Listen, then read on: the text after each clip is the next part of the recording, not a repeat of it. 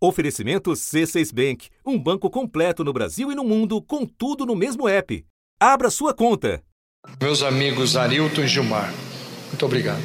As coisas aconteceram também pela instrumentalidade dos senhores. Os amigos a que o ministro Milton Ribeiro se refere em encontro com prefeitos são dois pastores.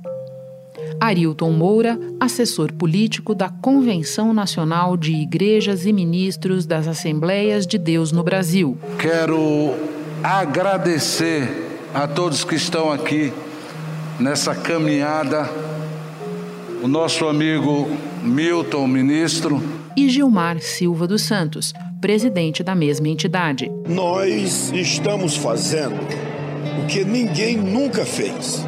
Eu considerei isso com o ministro Milton, agradecendo a ele e, através dele, ao presidente, nosso presidente Jair Bolsonaro, porque é, eles acreditaram nesta proposta.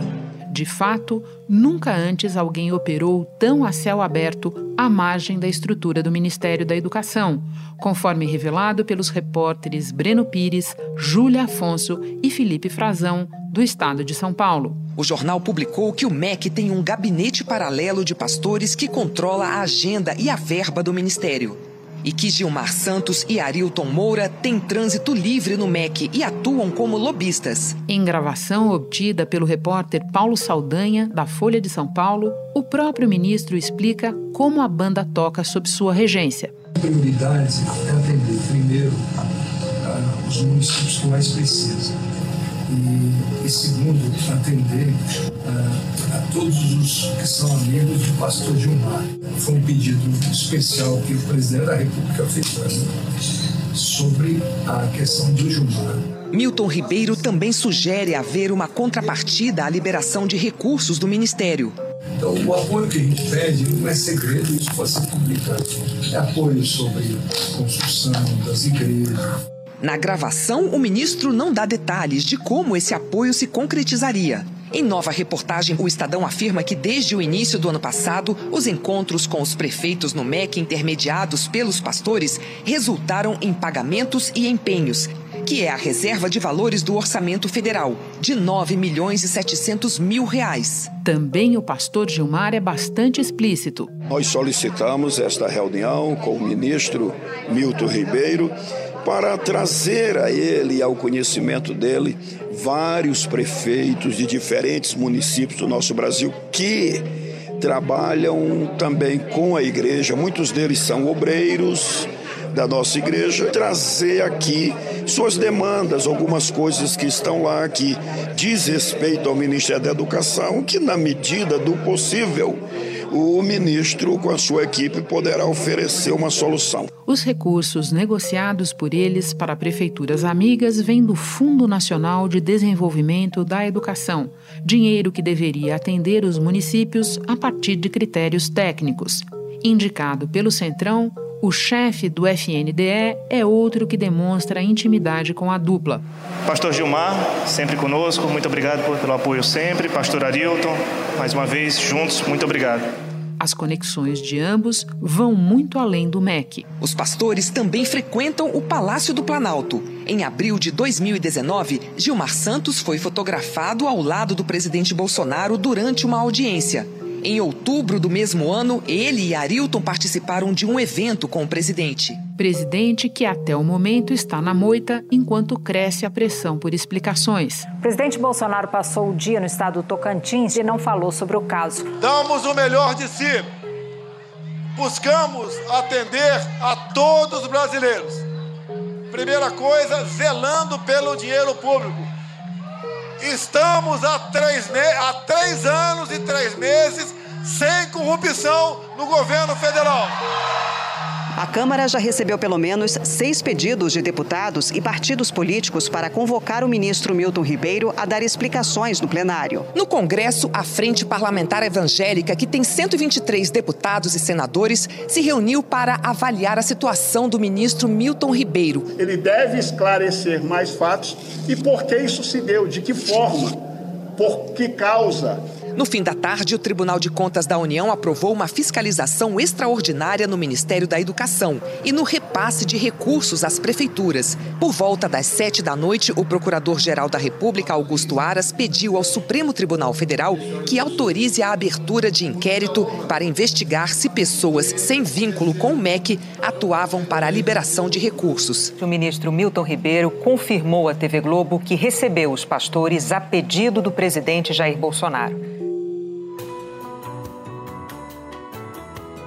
Da redação do G1, eu sou Renata Loprete e o assunto hoje é o esquema dos pastores no MEC, a captura de um dos ministérios mais essenciais do governo por um grupo de interesses diretamente ligado ao presidente da República.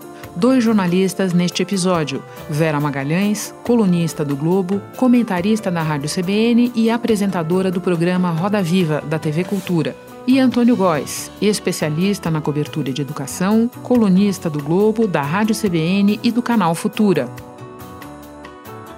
Quinta-feira, 24 de março. Antônio, você pode começar explicando o que é o Fundo Nacional de Desenvolvimento da Educação e por que ele é tão cobiçado pelos políticos?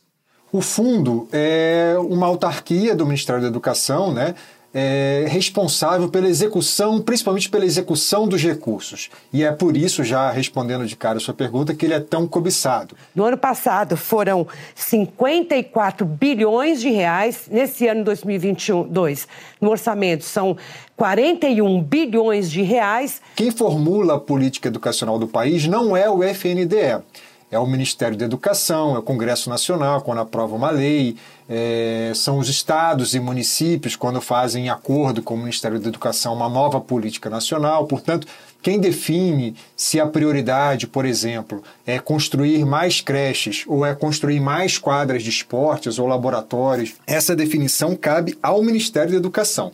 Mas, na hora de executar, na hora de transferir os recursos para os municípios e para os estados, quem executa é o FNDE. E é por isso que ele é um órgão tão cobiçado pelos políticos. Isso não é de hoje. Na história do, do FNDE, eu fiz um projeto de entrevistas com ex-ministros da Educação e eu lembro bem de uma, um depoimento que o, o, o, José Goldenberg, um perfil mais técnico, que foi ministro da Educação no governo Collor, ele comenta nessa nesse depoimento é, do espanto dele com relação ao grau de autonomia que ele tinha como ministro para sair distribuindo recursos via FNDE. Eu nunca passei por uma função né, onde houvesse um fundo grande que era basicamente dependia da vontade do ministro, que era o Fundo Nacional de Educação. E é por isso que o Ministério da Educação era cobiçado pelos políticos. Veja, um grande número dos ministros que passaram pela pasta eram indicados políticos, né?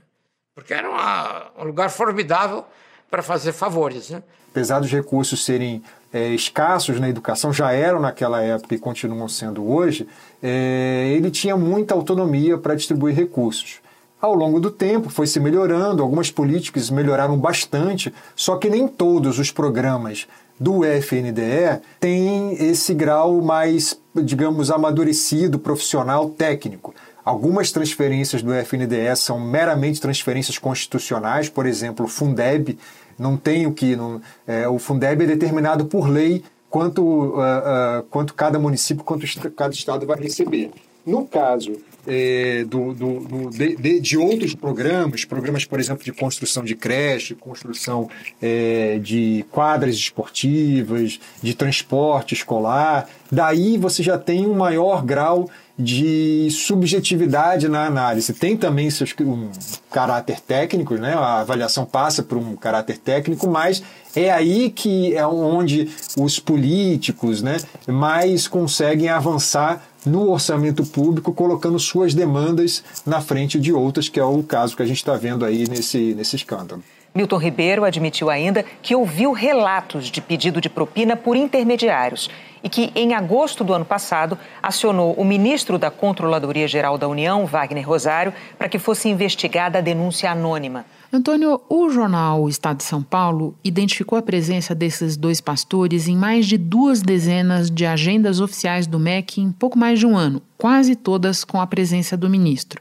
Você que cobre educação há muitos anos, é normal, faz algum sentido que figuras assim, sem nenhum vínculo formal com o Ministério, participem dessas agendas e de reuniões para distribuição de recursos? Essa é uma pergunta muito fácil de responder, Renata. Não faz o menor sentido, é, não tem nada de razoável. Figuras que não fazem parte do, do Ministério da Educação, não são, por exemplo, indicados por prefeitos, é, é, não são consultores contratados com, esse, com essa função de fazer essa análise. Absolutamente não faz o menor sentido que esse, essas figuras estejam ali ali intermediando né, a relação dos municípios, dos estados com o Ministério da Educação. Em maio do ano passado, após um evento com a presença do ministro, Gilmar Santos afirmou que era o responsável por garantir verbas para prefeituras. Então, nós estamos fazendo um governo itinerante, principalmente através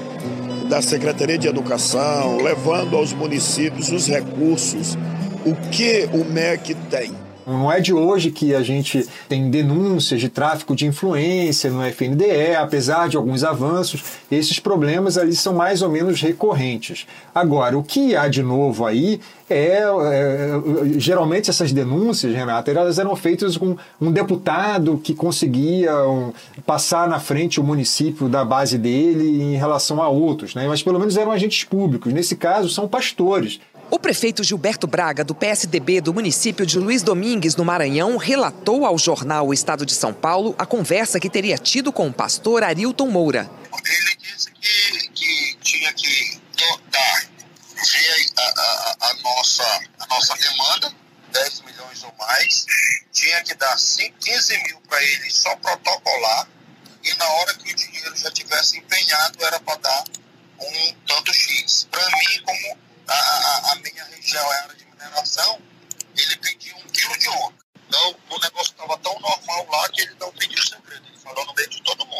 Antônio, para terminar, não dá para esquecer o contexto desta nossa conversa. O país saindo de uma pandemia que provocou estragos incalculáveis na educação, falta recurso para tudo.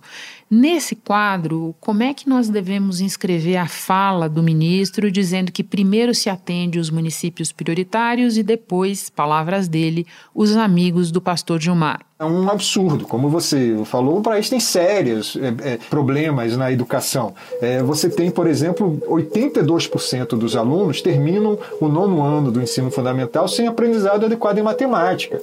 De 0 a 3 anos, o percentual de alunos atendidos em creche é de 37%. A gente precisava já estar em 50%, segundo o Plano Nacional de Educação. Então, assim, você tem 25% de jovens de 15 a 17 anos que não estão matriculados no ensino médio. Então, assim, não tem, é, antes de chegar nos amigos do, do pastor Gilmar, a gente tem um monte de prioridade é, a ser atendida. Então, essa frase assim, é de uma disfarçatez enorme. Você não tem, é, antes de atender, é, você tem muita prioridade a ser atendida atendida para che até chegar nos amigos lá do pastor Gilmar. E num país sério, os amigos do, do pastor Gilmar nunca vão ser atendidos por serem amigos do pastor Gilmar. É, eles vão ser atendidos porque eles precisam, porque eles apresentaram um projeto tecnicamente viável, que está em de acordo com as diretrizes da, da educação e que vai beneficiar a população. Então tá, é tudo errado. Esse caso está completamente equivocado. Essa é uma frase realmente absurda. Antônio, muito obrigada pelas explicações e por nos lembrar de realidades básicas da nossa educação. Bom trabalho para você, um abraço. Eu que agradeço. Bom trabalho para vocês também. Me espera um instante que eu já volto para conversar com a Vera Magalhães. Com o C6 Bank, você está no topo da experiência que um banco pode te oferecer. Você tem tudo para sua vida financeira no mesmo app, no Brasil e no mundo todo a primeira conta global do país e atendimento personalizado, além de uma plataforma de investimentos em real e dólar com produtos exclusivos oferecidos pelo C6 em parceria com o JP Morgan Asset Management. Quer aproveitar hoje o que os outros bancos só vão oferecer amanhã? Conheça o C6 Bank. Tá esperando o quê? C6 Bank. Vera, vamos logo para o lead que você é boa nisso. De suspeitas de quais crimes nós estamos falando neste caso? Renata, tem uma série de representações que foram feitas por parlamentares, por partidos políticos, por bancadas na Câmara ou no Senado a diferentes órgãos. E elas tratam também de diferentes crimes. O que há de mais coincidente nessas representações, que são ou ao Tribunal de Contas, ou ao Supremo Tribunal Federal, ou ao Procurador-Geral da República, o que há de mais coincidente são os crimes de improbidade administrativa que teria sido cometido pelo ministro Milton Ribeiro e variados tipos de crime de responsabilidade. Também se fala em algumas dessas representações no cometimento do crime de advocacia administrativa, que se trata de um crime quando você usa um cargo público, usa o acesso a um cargo público para defender interesses privados. Então, esses são os crimes mais frequentes e a partir disso tem várias iniciativas, várias estratégias. É, houve a apresentação de notícia crime por parte do PT e da minoria.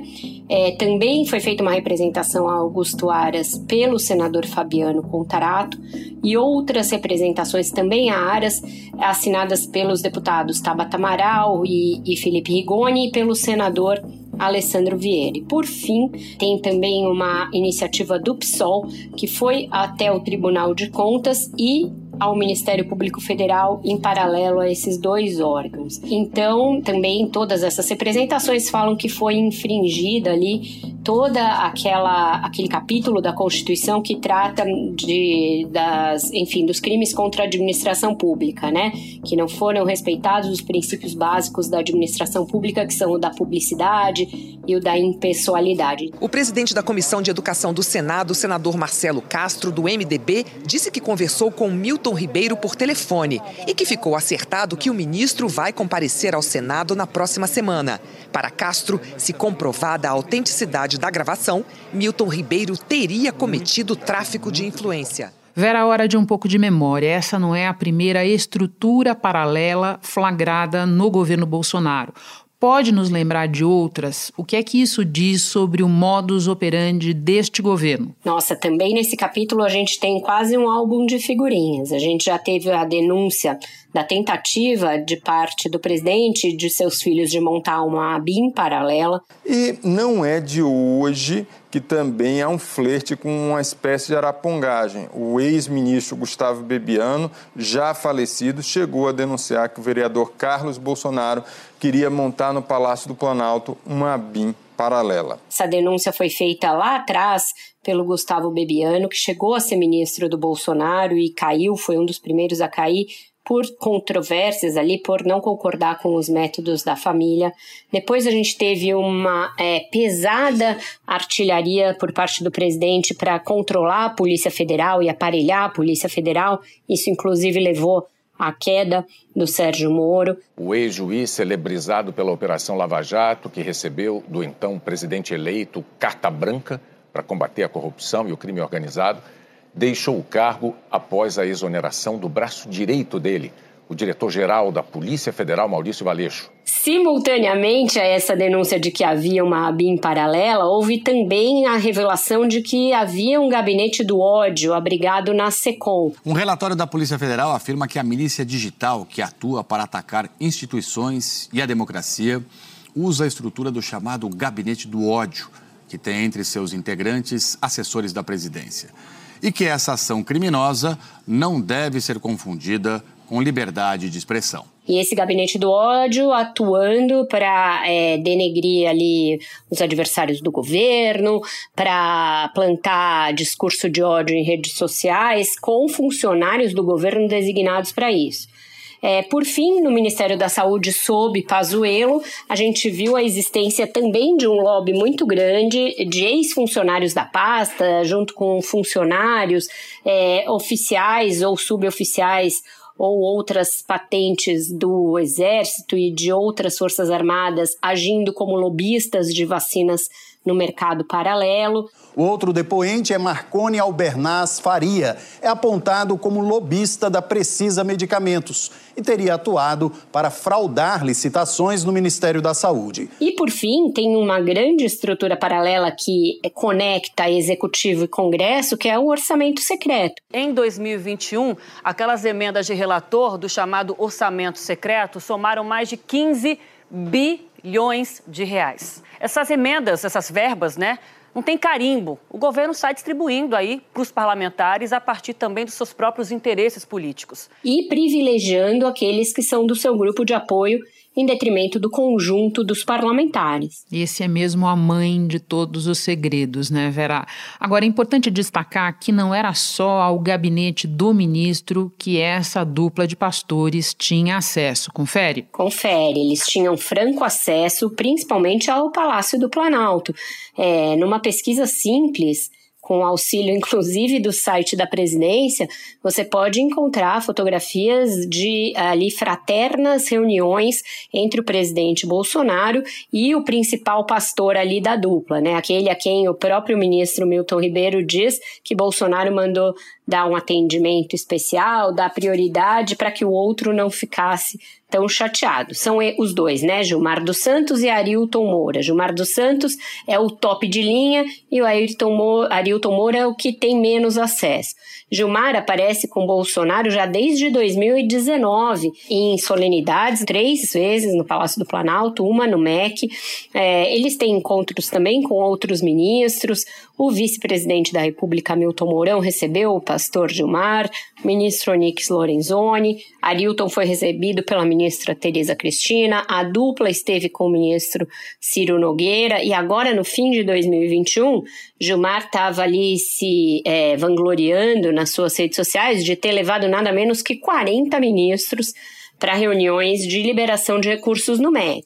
A agenda pública do ministro registra 20 reuniões com a participação de Gilmar Santos e Arilton Moura.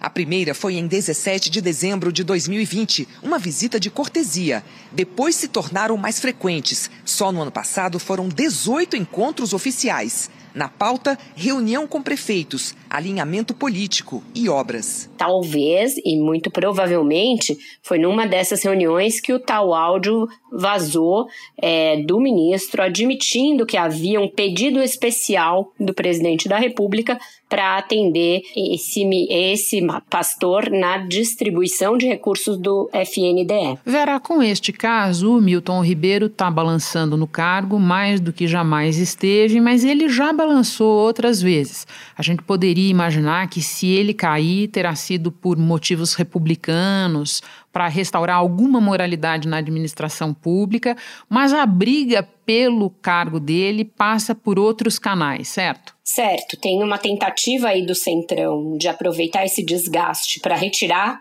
qualquer intermediário e ter é, o controle do co cofre do MEC, que ainda é um dos cofres mais recheados da esplanada. Então, é, uma parte do Centrão age para derrubá-lo. Tem uma divisão dentro da bancada evangélica entre aqueles que continuam a dar sustentação ao ministro, muitos dos quais, inclusive, têm aí conexão com esse caso de lobby, porque são deputados que aparecem como ligados a esses pastores, tendo estado em algumas dessas audiências. Depois de se encontrar com o ministro, o senador Wellington Fagundes, do PL, contou que Ribeiro teria conversado e ouvido do presidente Jair Bolsonaro que não havia motivo para tirá-lo do cargo. Segundo o senador, o ministro está tranquilo. Mas também tem uma parcela dessa bancada evangélica que tenta derrubá-lo, seja porque não tem o mesmo acesso a ele, seja porque acha que isso queima o filme dos evangélicos de uma maneira geral.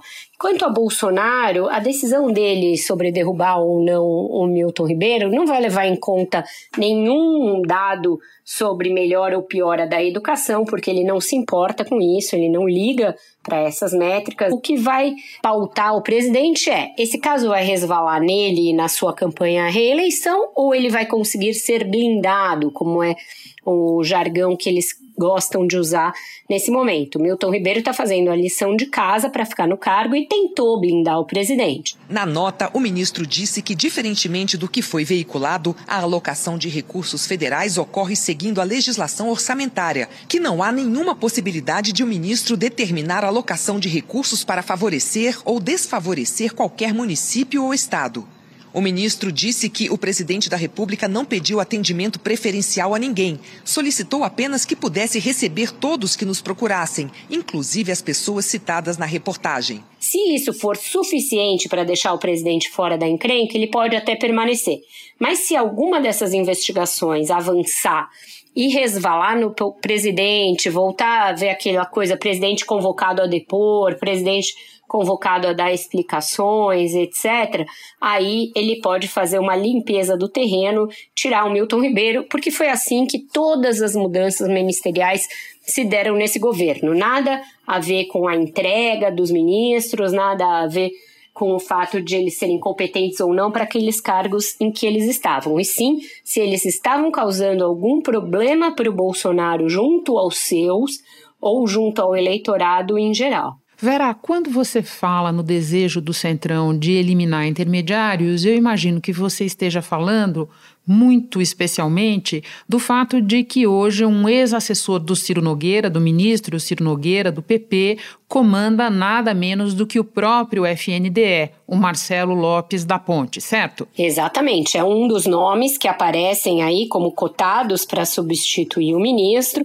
mas outros nomes do, do Centrão tem interesse em também dividir esse cofre. O próprio presidente da Câmara, Arthur Lira, quando a gente vai ver é, a distribuição de recursos do MEC, assim como em quase todos os outros ministérios. Está lá brilhando. É, aparece sempre brilhando, né, no, nesses rankings. A Procuradoria quer ouvir os envolvidos no caso e que o Ministério e a Controladoria Geral da União esclareçam o cronograma e os critérios para a liberação das verbas. Então, os municípios pequenos de Alagoas receberam quantidades muito maiores de recursos do que, muitas vezes, unidades bem maiores. Um município pequeno de 17 mil habitantes de Alagoas recebeu mais recursos que o DF inteiro, que tem 4 milhões de habitantes. Então, para Arthur Lira também é muito interessante, porque o MEC ele tem essa capilaridade pelo Brasil todo e essa liberação de recursos para creches, para escola, é algo que tem o potencial de trazer voto muito facilmente. É uma ligação quase direta entre urna e liberação desses recursos. Vera, por fim, vamos falar do silêncio ensurdecedor. Esse caso está na praça desde a semana passada, por obra do jornal O Estado de São Paulo, e foi só quando a Folha de São Paulo revelou o áudio do ministro que ele veio a público dizer alguma coisa presidente Bolsonaro fazendo a cara de paisagem habitual. Né? E o Procurador-Geral da República, Vera, cadê o Procurador-Geral da República? Augusto Aras está se escorando, Renata, numa espécie de formalidade, né, para não ter feito nada, como também não fez nada em outros casos, como por exemplo o relatório final da CPI da pandemia. Agora a formalidade é que haveria uma jurisprudência do Supremo Tribunal Federal de que você não pode oferecer uma denúncia ou abrir uma investigação apenas com base em notícias de jornal. Então ele hoje pediu uma autorização do Supremo Supremo para fazer alguma coisa. Não é a primeira vez que ele vai por aí. No caso da CPI, ele também fez uma série de supostas investigações preliminares que até aqui não resultaram em nada, não levaram a nenhuma providência. Ele não admoestou nenhum daqueles mencionados no relatório final da CPI. Então agora ele está pedindo licença para o Supremo para fazer aquilo que ele deveria fazer de ofício. O Ministério Público ele não é ligado a nenhum poder.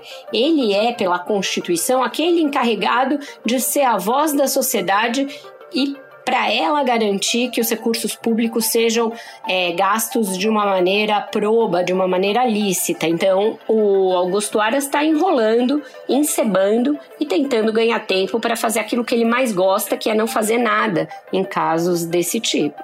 Quanto ao Bolsonaro, é, também é muito eloquente em outros casos, né? Veja que é, foi ali, falou bastante sobre o Alexandre de Moraes, falou muito sobre o caso Telegram. Tive uma notícia no mínimo triste. a decisão de um ministro de simplesmente banir do Brasil o aplicativo Telegram. É inadmissível uma decisão dessa natureza gosta de bater no peito para dizer que no seu governo não tem corrupção, mas quando um caso de corrupção daquela mais básica, que é você liberar recurso em troca de uma contrapartida, e nesse caso tem algumas denúncias de contrapartidas surreais, até é, quilo Brilhantes. de ouro. Exato, quilo de ouro. Então, é, nesse caso, ele não, não lembra de falar sobre corrupção, ele fica na surdina, na moita, e é o que ele está fazendo. Vera, muito obrigada pelas informações. Eu te recebo sempre com muita alegria aqui no assunto, seja qual for a encrenca. Bom trabalho para você. Pois é, Renata, eu é que agradeço, adoro falar no assunto. Pena que os nossos assuntos são sempre esses espinhosos, né? Vamos Mas, trabalhar pelo nisso. pelo menos a gente tenta explicar para o ouvinte o que, que é a confusão. Muito obrigada. Abraço. Abraço. Este episódio incluiu alguns áudios do Estadão, da Folha e do Observatório de Educação do Instituto Unibanco.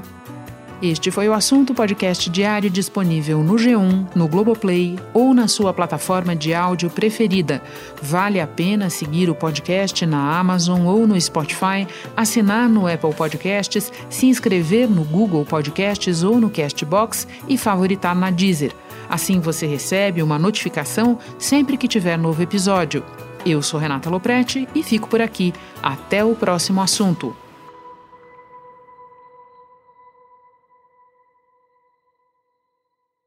Você no topo da experiência financeira que um banco pode oferecer. Escolha um banco completo no Brasil e em qualquer lugar do mundo. Abra sua conta no C6 Bank.